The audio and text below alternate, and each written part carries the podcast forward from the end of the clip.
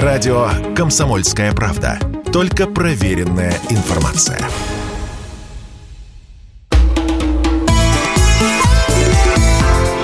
«Национальный вопрос». Здравствуйте, это программа «Национальный вопрос». В студии Андрей Баранов. Я сегодня без своей постоянной ведущей Елены Афониной. Она уехала отдыхать в Крым, на Солнечный полуостров. Постараюсь справиться один. Тем более, что говорить я с вами, уважаемые слушатели, буду не в одиночку. Со мной будут замечательные эксперты. Мы с вами, с вами поговорим обязательно о проблемах миграции. Оказывается, более половины россиян, запрошенных интерфаксом, считают, э, что миграции слишком много. Надо что-то делать, чтобы ее остановить. Но это будет через полчаса. А сейчас поговорим о другой важной проблеме. Это, как говорят многие, засилье англицизмов э, в русском языке. Мы видим это и на вывесках сплошные латинские буквы. Мы это и в быту, общаясь между собой, сыпем английскими словами, новыми понятиями. Иногда это даже принимает какие-то комические формы. Я вот тут недавно услышал. А на этой выставке проводят много интересных ивентов говорила девушка. Ивент – это событие, значит, э, по-английски. Вот слово «событие» или «мероприятие», видимо, ее уже не устроило. А многие эксперты считают, что это представляет реальную опасность для э, безопасности лингвистической нашей страны, потому что люди начинают мыслить категориями других государств, э, терминологии других государств, собственно говоря, вот эта проблема глобализации, которая себя уже изживает в экономическом и политическом плане, здесь, наоборот, набирает силы.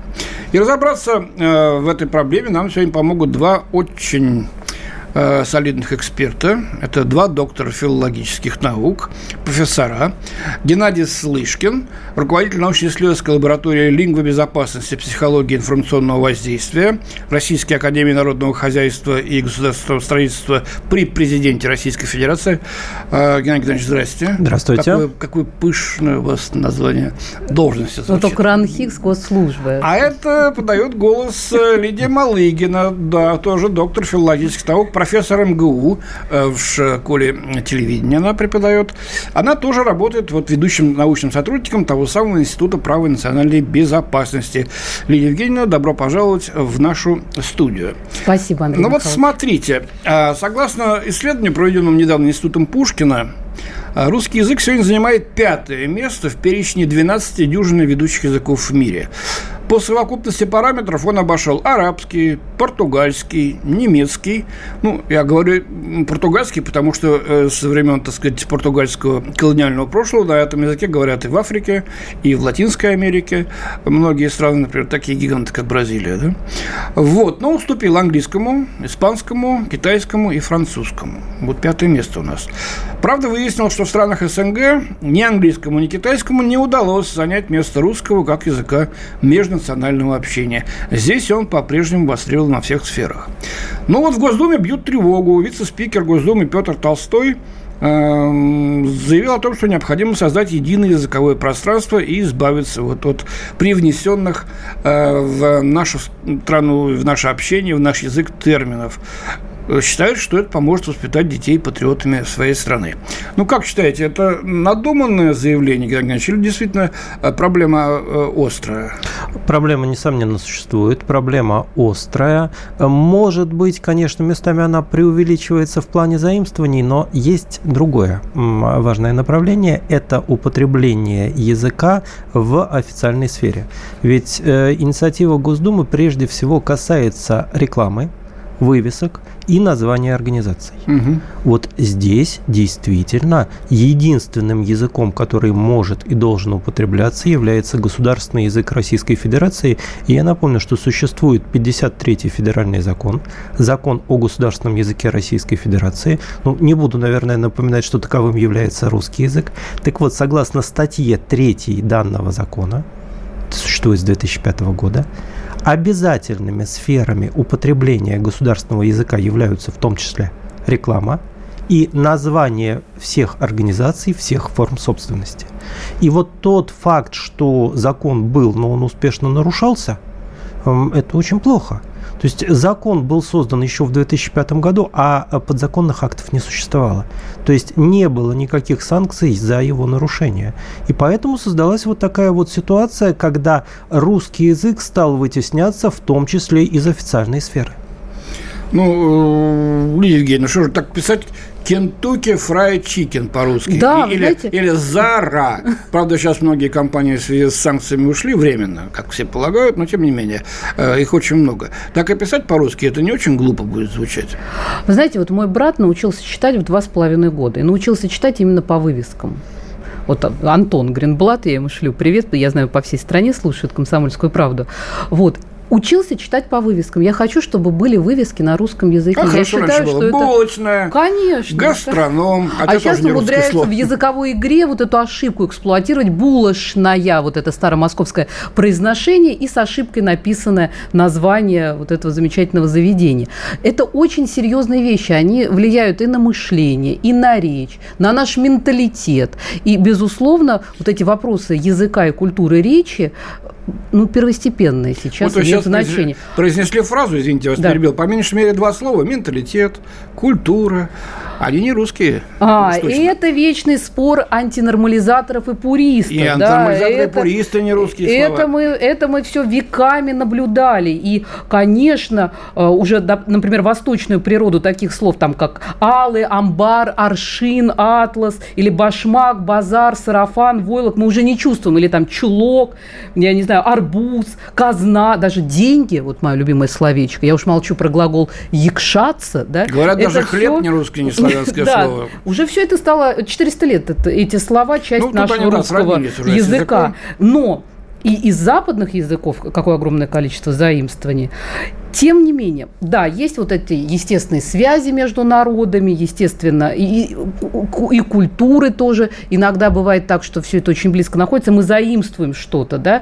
То есть э, процесс сближения народов, естественно, предполагает, что какие-то заимствования происходят. Но вот эти уродливые словечки, например, сиблинг. Вот у меня ребенок, Володя, сегодня специально А привела что- его в что студию такое? э, «Комсомольской правды», он говорит своей сестре Марии, говорит, Маш, я теперь тебя буду называть не сестра, ты сиблинг. Первый раз слышу. Ну, есть, братья и сестры. Братья и сестры. И, говорит, э, понимаешь, и на этот Я на этот дошло. представляете, не на день рождения, а на бёзник. Какое отвратительное слово. Я Володе говорю, вымой рот. И никогда больше не произноси это. Скажи, я приду на день рождения с сестрой, а не на бёзник с сиблингом. Потому что это эм, комично, это уродливо. Или, например, э, мы к вам вернемся. Вот эти кальки из английского. Хочу заблокировать отель. Или я возвращаю ваш звонок. Да? Э, Я уже молчу про вот эти вот э, наслайсать колбасы. То есть слышишь эти кальки и хочется Это- предложить, выберите язык для общения. Когда я работал корреспондентом э, в Нью-Йорке, США, то на Брайтоне, вот они так и говорят, вам э, послосовать или писиками нарезать? Э, Вот у них, да, такой, э, очень смешно, но тем не менее. Ну, действительно, зачем нам говорить мерчендайзер, когда есть товаровед? Да. Или это как-то, э, извините, я ненавижу это слово, совком отдает чем-то замшелым таким, социалистическим? Ну- Или вместо, э, да, допустим, менеджер сказать управляющий, вместо гаджет сказать прибор? Так, или это, так сказать, как-то глупо получается? Ну, Вот понимаете, как сейчас считаете, так не Геннадьевич? носят. Вот молодежь хочет сказать, сейчас так не носят. Мы хотим вот так вот выделиться. Престиж заимствованного слова выше, чем престиж родного слова. Да, Геннадий А? Согласен с вами, Лидия Евгеньевна, но единственный момент, с чем не готов согласиться, с тем, что это прерогатива молодежи. На самом деле это вопрос не столько возрастной, сколько социальный. Да, действительно, в нашем социуме, который вообще-то вот мне хотелось назвать русскоязычным, но в определенный момент я запнулся, потому что это уже теперь не совсем так, а сформировался целый социальный слой, для которого русский язык это не престижно. Это вот Не то, то модно, самое позорное да. слово совок, о котором вы говорите. Согласен с вами, слово-то э, по природе своей очень гнусное. Абсолютно. Да, э, этот социальный слой занимает достаточно высокое положение, он претендует на статус элиты, и именно для него разрушение языковой идентичности становится очень важным. Я хочу напомнить, что такое государственный язык, причем это не наше определение, это определение ЮНЕСКО. Государственный язык – это язык, который выполняет интегрирующую функцию в рамках государства в плане социальном и культурном и является символом данного государства этим э, государственный язык отличается от официального, потому что официальный язык это просто язык э, официального документа оборота. И это группа, которой очень неприятен данный символ и есть стремление к его разрушению. Это та самая группа, которая э, проявляла очень большую радость, когда происходили протесты, искусственно инспирированные в э, бывших странах э, Советского Союза, в СНГ, против русского языка. Это те, кто рукоплескали языковым патрулям в Казахстане, это те, кого очень радовало, э, радовали репрессии на носителей русского языка и русскоязычную прессу в Украине, не говоря уже в Прибалтике. Украине, я вас поправлю. А, а, а, вот, а, кстати, вот, кстати, я в данном случае не готов спорить. Ну, в Украине, так в Украине хотят дифференцировать э, государственную сферу и э, территорию, да ради бога. Здесь нет нарушения принципов русского языка. Я, кстати, вообще за вытеснение э, всякого рода исключений. Я буду спорить, Геннадий Геннадьевич, это война предлогов и приставок. Ради бога. Нет, ну, на мы, Этимология этого пока не слова будем в такие, окраин. Да, такие, да, так сказать, Поэтому мелочи. все-таки на. Это вопрос для да, отдельной передачи, да. Говорим, да. А, вот, э, давайте мы сейчас с вами э, прервемся на небольшую рекламку, а потом а, продолжим и наш спор, и э, нашу, так сказать, или дискуссию. Что, выбирайте, спор или дискуссию? Одно и то же, в общем-то. Спор короче. Через минуточку вернемся, не переключайтесь. Если тебя спросят, что слушаешь, ответь уверенно. Радио «Комсомольская правда». Ведь Радио КП – это истории и сюжеты о людях, которые обсуждает весь мир.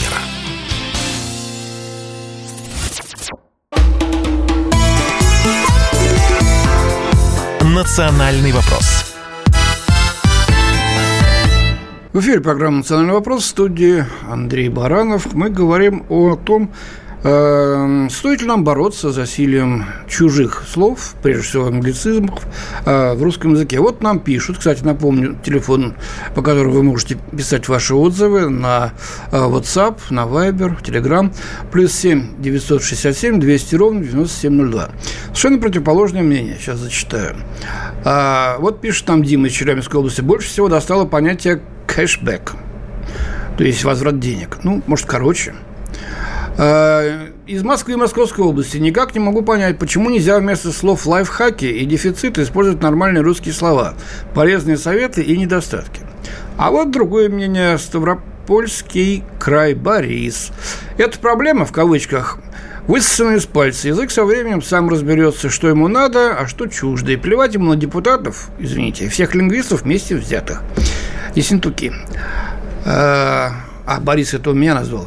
Видимо, так сказать, э, считаю, что Андрей меня зовут Дмитрий. Ну ладно, неважно, это уже частность. Вот так вот считают э, наши читатели. А это вот э, для специально Евгения, для вас да. А, думаю, э, э, значит, думаю, скоро не придется спорить на Украине или в Украине, так как это название отпадет, растворится в названиях ее областей, которые исконные русские земли. Это нам из Финляндии, между прочим, написали mm. Нико Хрымухай. Да. Я хочу сказать, что язык-то справится, язык как система. Но Фердинанд де Сассюр нам что завещал? Что есть язык как система, набор правил, а есть наша речь, использование языка на практике. И вот речь станет очень бедной. Она станет очень э, такой, знаете, ну, бедненькой, неказистенькой, понимаете, с огромным количеством повторов. Но страшно не это. Страшно, как это влияет все на наше мышление, на нашу самооценку, на, наше, на нашу картину мира, если хотите, на языковую картину мира. И я готовилась к сегодняшней передаче. Я знаю, что Андрей Михайлович э, много работал за рубежом и в США. И вот такой пример я приготовила, Андрей Михайлович. Вот хочу показать, как грехи одной культурной традиции вот такими лингвистическими средствами очень часто перекладываются на другую другую совершенно почву. Ну, вот, например, давайте. в русском языке есть такой пришедший из латыни термин толерантность. Ну, в каком значении? Терпимость, Терпение, да. терпимость к чужим мнениям, верованиям и так далее. Но в 80-е, а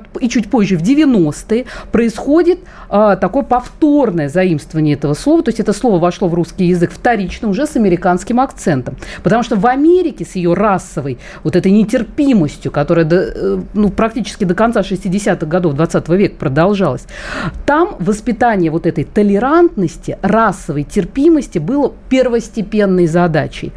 А давайте вспомним, в нашей многонациональной стране ра- разве был такой расизм? Разве у нас представителям какой-то национальности не разрешали в автобусе какие-то места занимать? Да не было никогда этого. И поэтому в русском языке слова, э, э, какие были слова? Благосклонность, сочувствие, благожелательность, доброжелательность. Да? Вот эти слова, уходящие в историю нашей русской культуры. Но никак не терпимость, потому что терпимость Здесь есть очень важные оттенки значения, смысловые оттенки. Терпимость предполагает готовность к примирению там, где мира никогда не было. Да? И тем не менее, вот это слово, утвердившееся в условиях узаконенной такой расовой нетерпимости в США, оно переносится на нашу русскую почву. И, э, в общем-то, вот эти наши прекрасные слова с их гуманистическим таким ореолом, да, вот я уже их называла сегодня, э, доброжелательность, да, э, ну, благожелательность, благосклонность, сочувствие даже, то же самое. Все это придается забвению. И вот тем самым уравниваются два совершенно разных типа отношений. Вот такие незначительные вроде подмены, а подумаешь, заимствование. Но это очень мощное лингвистическое оружие. И поэтому сейчас впору говорить о лингвобезопасности. И я очень Так, рада, а- что в РАН-ХИКС появилась лаборатория, которая этим занимается, научно-исследовательская Хорошо, лаборатория. как, нам защищаться? Вот в Крыму подготовили словарь по замещению англицизмов. Глава Крымского парламента э, Владимир Константинов сообщил, что словарь представят в рамках предстоящего международного фестиваля «Великое русское слово». В этом словаре указаны русские варианты заимствованных слов. Как вы считаете, Геннадий Геннадьевич, может так делать? Кстати, финны вот все переводят на финский. Хотя у них по 25 букв в слове получается. Да. Э, Вот, но И тем не финны. менее переводят. и французы. И э, нужно сказать, что мы же здесь не первые. В целом ряде национальных государств сейчас э, не то что начинается, а продолжается борьба за сохранение национальных языков. Вы финнов привели, мы можем французов вспомнить, э, некоторых других. Что касается крымской инициативы. Не уверен, что все приживется, но это из серии «если не делать, то тогда и не будет никакой победы». То есть сам факт в наличии вот этой инициативы, сам факт создания подобного словаря, это хорошо, это прекрасно. Это означает, что мы начинаем преодолевать э, наследие 90-х и 2000-х, когда все русское, включая русский язык, было крайне непрестижным и постыдным. Плюс согласен с Лидией Евгеньевной, что да, конечно, местами здесь нет ничего страшного, но иногда через заимствованное слово внедряется и определенное чуждое понятие. Ну, что такое вот те же самые сиблинги, которые сегодня упоминались? Это попытка отхода от э, признака половой принадлежности. То есть неважно, брат или сестра. Есть сиблинг, а кто он, брат или сестра, он впоследствии определится, может быть. А потом и переопределится и так далее. Понятно, согласен. Да, и вот я хочу Францию как раз, о которой Геннадий Геннадьевич сказал, э, еще немножко заострить внимание. Песни на французском языке должны занимать не менее 40% в эфире э, А радиостанций кинематограф французских. 70% Да, да. французский. То есть, если есть И- эквивалент заимствованному слову, во Франции журналист обязан И вот употреблять вывески, именно о его. которых мы говорили чуть раньше, допустим, в той же Франции, они должны писать по-французски, и можно дать на языке оригинала, значит, э, меньшим шрифтом, э, значит, но уже как вот э, подсобное, так сказать, пособие для, для тех, чтобы вот бренд обозначить. Так вы не поверите. Дело в том, что в федеральном законе о государственном языке, который я упоминал, сказано ровно то же самое, что реклама должна быть на русском языке, на государственном языке Российской Федерации, но можно в качестве дополнительной вводить тексты на иностранном языке. Никто же их не запрещает, никто с ними не борется. И мы с вами упоминали и название организаций. Ну, пожалуйста, первые вывески Samsung э, в нашей стране были на кириллице. И никого это не забавляло. Что так Samsung, что так Samsung. Ну да, что нам пишут? Да, действительно, достали употребление таких слов на официальном уровне. Кринж, пруф, супервайзер, мерчендайзер, менеджер, аутсорсинг, пишет нам из Татарстана. С другой стороны, вот, допустим, из Тверской области. Давайте начнем с медицины, исключим из нее всю латынь. А вот из Удмуртии добрались, наконец, до макроступов пресловутых. Uh-huh. Это реформа адмирала, предложенная, значит, э, Ши, Ши, Шиным, по-моему, да, uh-huh. в конце 18 века, э, который предлагал все переводить на русский. Бульвар у него должен быть Гульбище, Калоши, Макроступы. Вот Макроступы, но не привелось. Все ха-ха-ха. Слушайте, а вот босоножки, ни у кого не вызывает никакого отторжения. Уж куда, казалось бы, смешней. Да. А какое смешное слово «самосвал»? сам свалил. А вертолет вертит, летит, это самое. Вот какое трудно произносимое слово гранатомет. Скажи базука. Нет, не прожилось. Или даже футбольное понятие корнер. Нет, угловой у нас. Корнер так, три корнера пенальти э, во дворах. Я вспоминаю, впервые попал за границу, в Прагу еще студентом. Мне нужно было в аэропорт попасть. Я приехал на конечную станцию метро, и там много автобусных остановок, на какой столице не знаю. Я подхожу э, к чехам, говорю, просим аэропорт не могут понять. Аэродром не могут понять. Тогда я развел руки в стороны и сделал так, как самолет. А, летище! И, и мне показали какое-то замечательное такое слово. А театр у них Дивадло. Вот. А на той, на той же Украине все названия месяцев, месяцев, да, они все славянские и лютень, и вересень, и прочее. Так что дело привычки, и дело, как бороться за это. Если на протяжении хотя бы одного поколения употреблять эти слова, они войдут в наш быт, в наш э, этикет, скажу уже иностранное слово. Андрей Михайлович, ну в истории вообще каждого народа есть и такие эпохи перемен, когда шлюзы открываются, вот этот поток заимствований может хлынуть, да, и у нас мы помним прекрасную эпоху Петра Первого. Да, это был период ученичества русского народа, и мы учились у евро европейских соседей. Ну, к чему привело это потом? Вот эти иностранные слова из голландского тогда хлынули, да, из, других, из да, немецкого, да, ну, из норвежского, да. из английского. Но понять депеши генералов, которые приходили с мест э, военных действий, в конечном счете было невозможно. И академик Виноградов в истории русского литературного языка описывает случай, когда переводчик не смог перевести, перевести просто-напросто военное донесение, которое изобиловало вот этими иностранными словами из разных языков пришедших, и боялся боясь гнева Петра Первого, застрелился.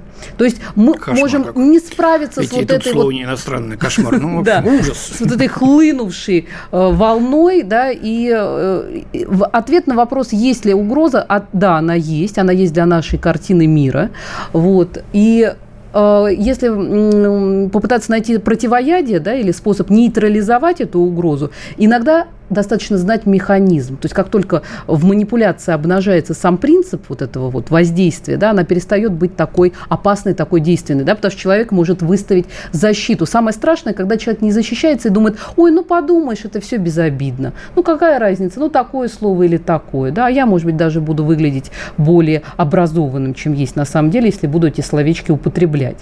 Вот, на самом деле это, в общем-то, угроза, и нам надо здесь определенные средства, какие-то взять средства защиты. Ну вот то, что вы сказали, правильно, у нас осталось полминутки. Действительно, начни, начни, начать с рекламы, начать с вывесок, где все должно быть на кириллице. А уж чуть-чуть дублировать, может быть, мелкими словами а, на языке оригинала. Да, пусть Шишковского почитают с его макроступами и прочим, но не, но не сильно увлекаются. Перегибов тоже Спасибо большое. Быть. У нас в студии были Геннадий Слышкин и Лидия Мальгина. Мы говорили... Радио «Комсомольская правда». Никаких фейков, только правда.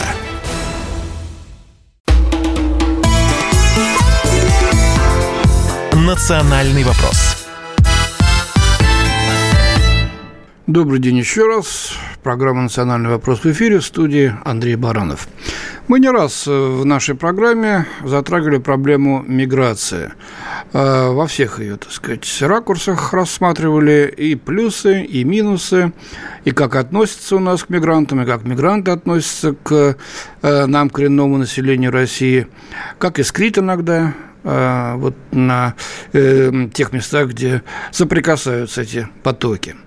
И вот читаю э, заявление зам руководителя администрации президента Российской Федерации э, Магомед Салама Магомедова.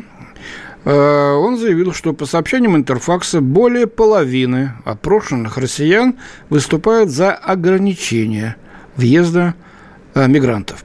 Вот, по его мнению, э, миграционная политика у нас плохая, поэтому, э, в общем-то, люди против притока к нам э, граждан из других стран. Что, так сказать, больше всего здесь э, беспокоит? Э, угроза внешнего характера – это проникновение криминальных и экстремистских структур, ну, прежде всего, исламистского типа, э, к нам сюда, в Россию, так и внутреннего характера. Это формирование этнических анклавов замкнутых, рост преступности, избыточная конкуренция на рынке труда – дополнительная нагрузка на сферы социального обеспечения. Вот Магитсалам э, Магомедов э, заявил, что любые фиксации проблем миграционной политики отстают как минимум на 20 лет. То есть все то, чем мы занимаемся сегодня, надо было заниматься в начале 21 века. И при этом необходимо правильно расставлять акценты, потому что, э, помимо мнения граждан, существуют и серьезные объективные причины для радикальной реформы миграционной политики. Разобраться во всем этом мы сегодня э, пригласили достойного эксперта. Это э, Александр Сафонов, профессор финансового университета при правительстве Российской Федерации. Александр Львович, добрый день. Добрый день. Скажите, пожалуйста, вы согласны вот с таким заявлением э, заместителя спикера Э, простите, заместителя э, руководителя администрации президента, и что это за причины, да, которые вот э, нужны для радикальной реформы, реформы миграционной политики? Ну, вы знаете, начнем с того, что э, действительно, вот если мы посмотрим всю э, с вами историю э, развития миграционной политики Российской Федерации, то она, собственно говоря, ну, такая очень инертная, я бы сказал. Да? То есть, вот когда в начале 90-х годов при распаде Советского Союза возникла агломерации СНГ, то э, основной задачей э, миграционной политики ставилось это создание условий ну, для перетока людей между территориями без особых затруднений в связи с тем, что оставались там, семьи, да, там, разрозненные, так сказать, вот, на разных территориях. Но ну, это давало возможность в конечном итоге, так сказать, вот, уехать на, на то место, где ты когда-то родился.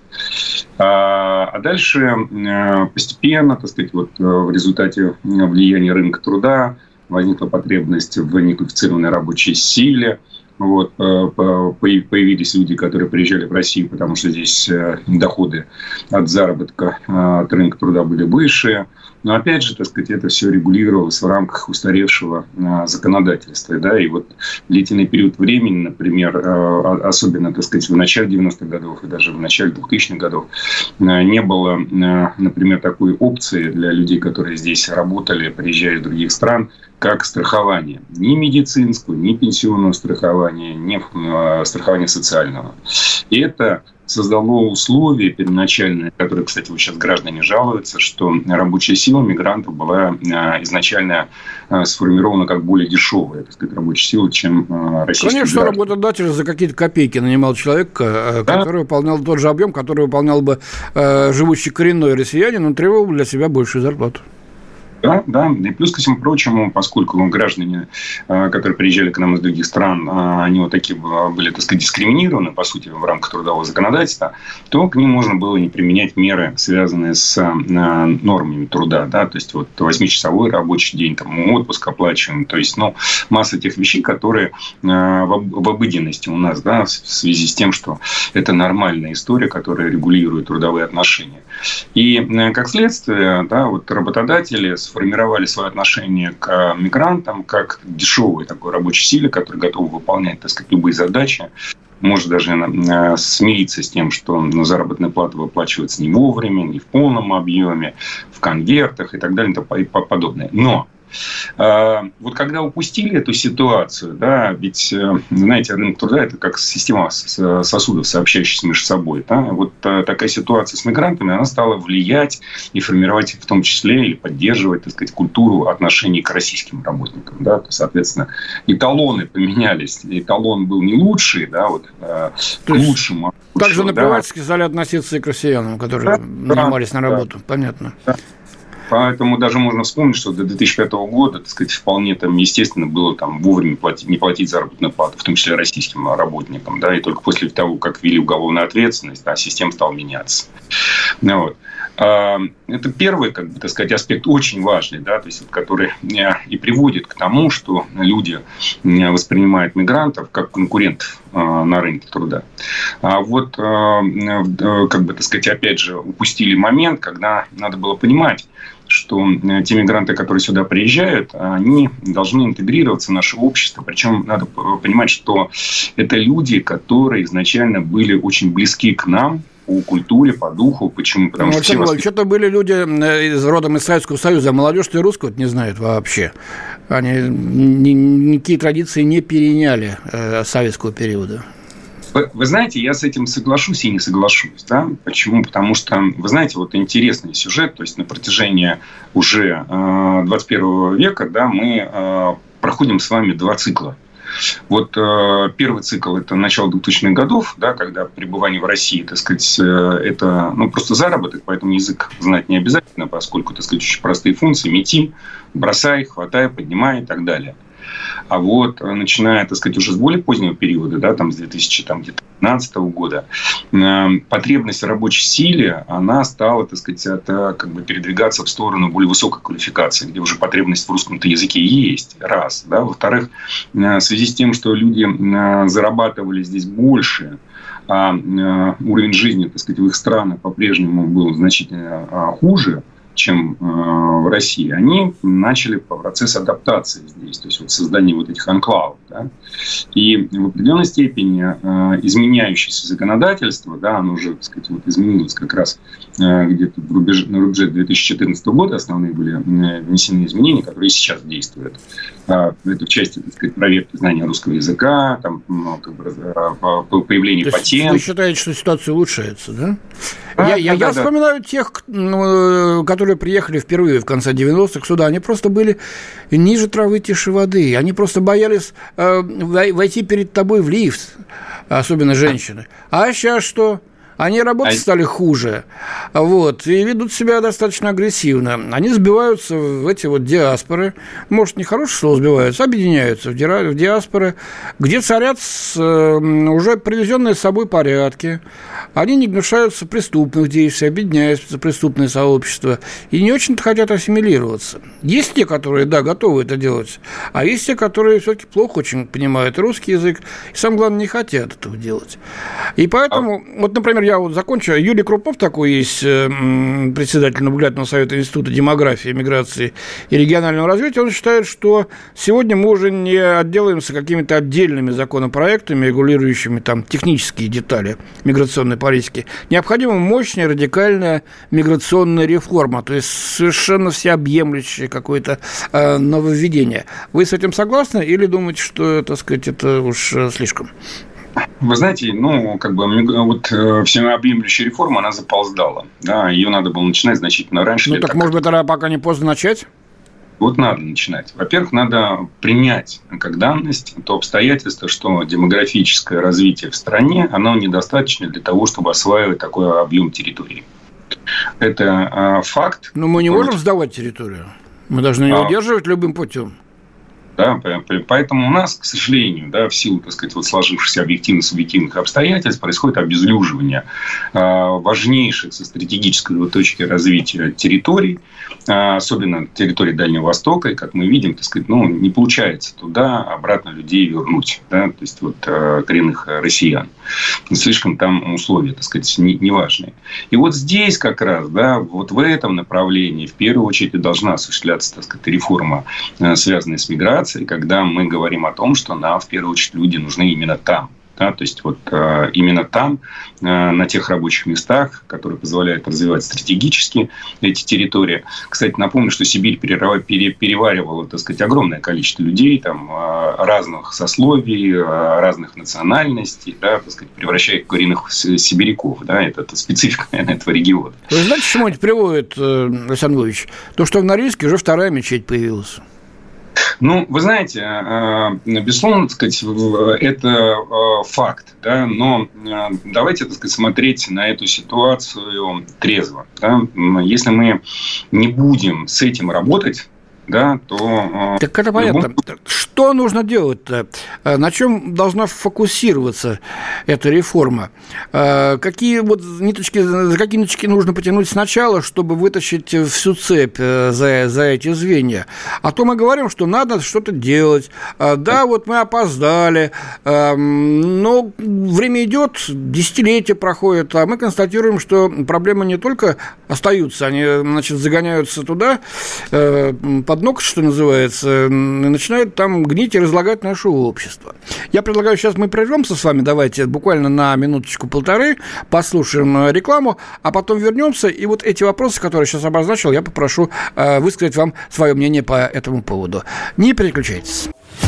Если тебя спросят, что слушаешь, ответь уверенно. Радио «Комсомольская правда».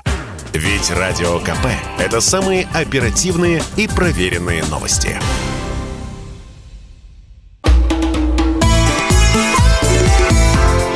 «Национальный вопрос» В студии Андрей Баранов. Ну вот что нам пишут. Да, пишут нам из Ставрополя, ограничить въезд мигрантов. Пусть берут наших на работу и платят по-человечески. А то привыкли к рабам из Азии. Хватит, нахапались. Нам и своих бандитов за глаза хватает, еще увозить будем. Алена, Нижегородская область. Здравствуйте. Нет, ситуация не стала лучше. Языка они не знают, работают плохо, диктуют свои правила, ведут себя ужасно. Вот такие вот мнения у нас есть. А мы беседуем с Александром Львовичем Сафоновым, профессором финансового университета при правительстве Российской Федерации, о том, с чего же нам начать, наконец-то, проводить эту запоздавшую миграционную реформу. Пожалуйста, Александр Львович. Вот для того, чтобы э, преодолеть проблему, связанную с анклавами, да, необходимо, как ни странно это э, прозвучит, решать проблему э, расселения этих людей. То есть не сосредотачивать их в отдельных территориях, да, куда они в первую очередь приезжают, из-за того, что, так сказать, скажем так, нет серьезного регулирования этого вопроса, да, вот никто не задается по поводу количества как бы, мигрантов по отношению к, что называется, резидентному населению. Так сказать, это очень важный показатель. Мы прекрасно понимаем с вами, что один человек среди ста, он будет подчиняться культуре вот этих ста, да, и будет растворяться, будет учиться у них, да, исследовать э, этому примеру. Вот. Когда, так сказать, э, формируется соотношение там 10 к 100, да, здесь уже другая картина, здесь вот формируется ситуация, которую описывают наши слушатели. А, это формирование анклавов, это когда люди начинают а, сами стараться создавать свои а, правила игры. И, безусловно, безусловно, так сказать, что очень важно, это проблема, так сказать, вовлеченности людей в нашу культуру. Ну, например, да, вот есть э, требование такого, такое знание русского языка да, а, от мигранта. Вот, а, ну, давайте, так сказать, что греха таить, там, положа руку на сердце, да, там, а, поймем.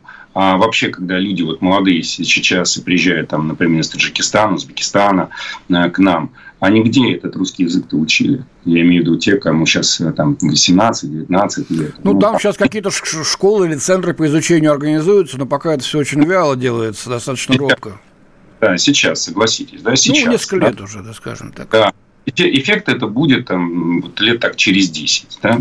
Поэтому, безусловно, так сказать, необходимо государство здесь активно а, учить их, а, помогать а, как бы, а, осваивать этот а, русский язык. А, причем, так сказать, опять же, есть требования, например, знания закона. Да их никто с этим законом не знакомит. Да? Понятно, необходимо... понятно.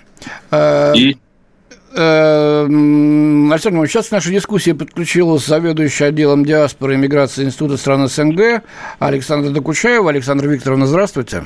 Добрый день. А, ну вот мы обсуждаем, что, с чего нужно начать миграционную реформу. Хотя есть такое мнение, давайте будем развивать внутренний рынок труда в интересах граждан Российской Федерации, а не мигрантов.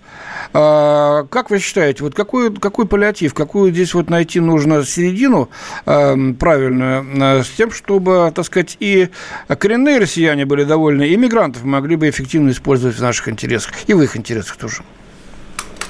Ну, я думаю, что, конечно же, нужно развивать внутренний рынок и мобильность нашего, нашей рабочей силы, ну, слово нехорошее, рабочей силы, э, граждан России, мобильность, трудовую мобильность надо развивать, надо создавать возможность, э, ну, что называется, э, как это говорили, отхожих промыслов, но не просто, когда человек приезжает, неизвестно, где он будет жить, а создавать действительно, если мы сейчас вынуждены, сейчас как говорят, в России шанс. В связи с этими санкциями мы вынуждены сами интенсивно развивать внутреннее производство, импортозамещение. Так вот от этого сейчас зависит. Развивать там, где есть ресурсы, там, сырьевые ресурсы, э, э, и туда и делать так, чтобы граждане России имели возможность приехать, Но... жить там, где работать нормально. То есть это нужно создавать очень мощную инфраструктуру. Для Понятно, но ресурсов трудовых-то не хватает. Вот Александр Львович Сафонов как раз и говорит, что да. нужно, нужно вот, вот, допустим, а, на а... Дальний Восток направлять а, вот свободные мигрантские ресурсы, чтобы там они могли каким-то образом быть задействованы. Да, конечно, если там э, нужно развивать и не хватает внутренних ресурсов, надо направлять. Э, у нас же есть, у нас а, огромная э, область безвизового въезда, причем э, страны с общим экономическим пространством, они, э, люди, которые оттуда приезжают, им вообще не нужно никаких разрешительных документов для э, поступления на работу. Поэтому, но их надо обеспечивать это возможностью работать и возможностью проживать на период этой работы. Это самое, э, по-моему, сложное у нас сейчас проблема. Александр а согласен так... с таким мнением?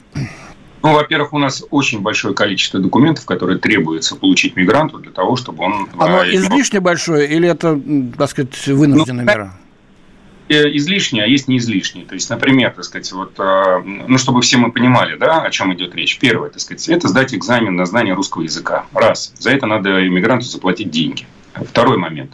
Он должен э, как, дать, сдать анализы, получить справки, что он не носитель социально опасных ну, заболеваний. все правильно, да тоже, так сказать, стоит там определенных денег, да, то есть должны понимать это, да. Дальше он должен получить патент, да, то есть на право э, работы. Если он работает по, э, собственно говоря, приглашению э, работодателя, то в данном случае вступает другое правило, так сказать, работодатель обязан получить квоту на привлечение э, мигрантов. Если, не дай бог, так сказать, он принаймет для этих людей э, вне квоты, да, то 800 тысяч рублей, так сказать, за каждого мигранта он заплатит.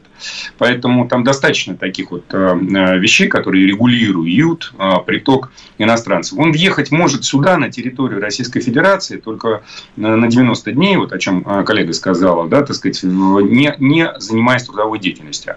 Но вот Э, в этот момент как раз и появляются нарушения, э, связанные с тем, что у мигрантов нет денег для... Ну, понятно, что приехали из бедной страны, потратились на самолет, потратились там на еду, надо еще найти деньги на регистрацию, да, там Тут э, целая отдельная группа беженцев с Донбасса тоже попали под эти 90 дней. В августе, так сказать, они должны были бы нет, уехать. Нет, Но нет, и сейчас, я знаю, сейчас да. решен этот вопрос, слава богу. А то там действительно очень многие перепугались. А, у нас одна минута каждому, э, вот буквально, значит, по 20 секунд. С чего бы вы начали вот сейчас? Вот вы начинаете реформу. Пожалуйста, э, Александра Викторовна. В первую очередь нужно э, реформировать работу миграционных служб, которые являются не просто исполнителями этой самой миграционной политики, они являются лицом России, с которым сталкиваются Понятно. люди, приезжающие из-за рубежа. Спасибо, Александр Львович, ваше мнение. 20 секунд. Я бы, я бы все-таки миграционную службу так сказать, сделал именно трудовой, да, а не э, значит, полицейской функции. Спасибо большое нашим экспертам Александру Сафонову и э, Александре Докучаевой. Это была программа «Национальный вопрос». Э, в студии был Андрей Баранов. Всего вам самого доброго. До свидания.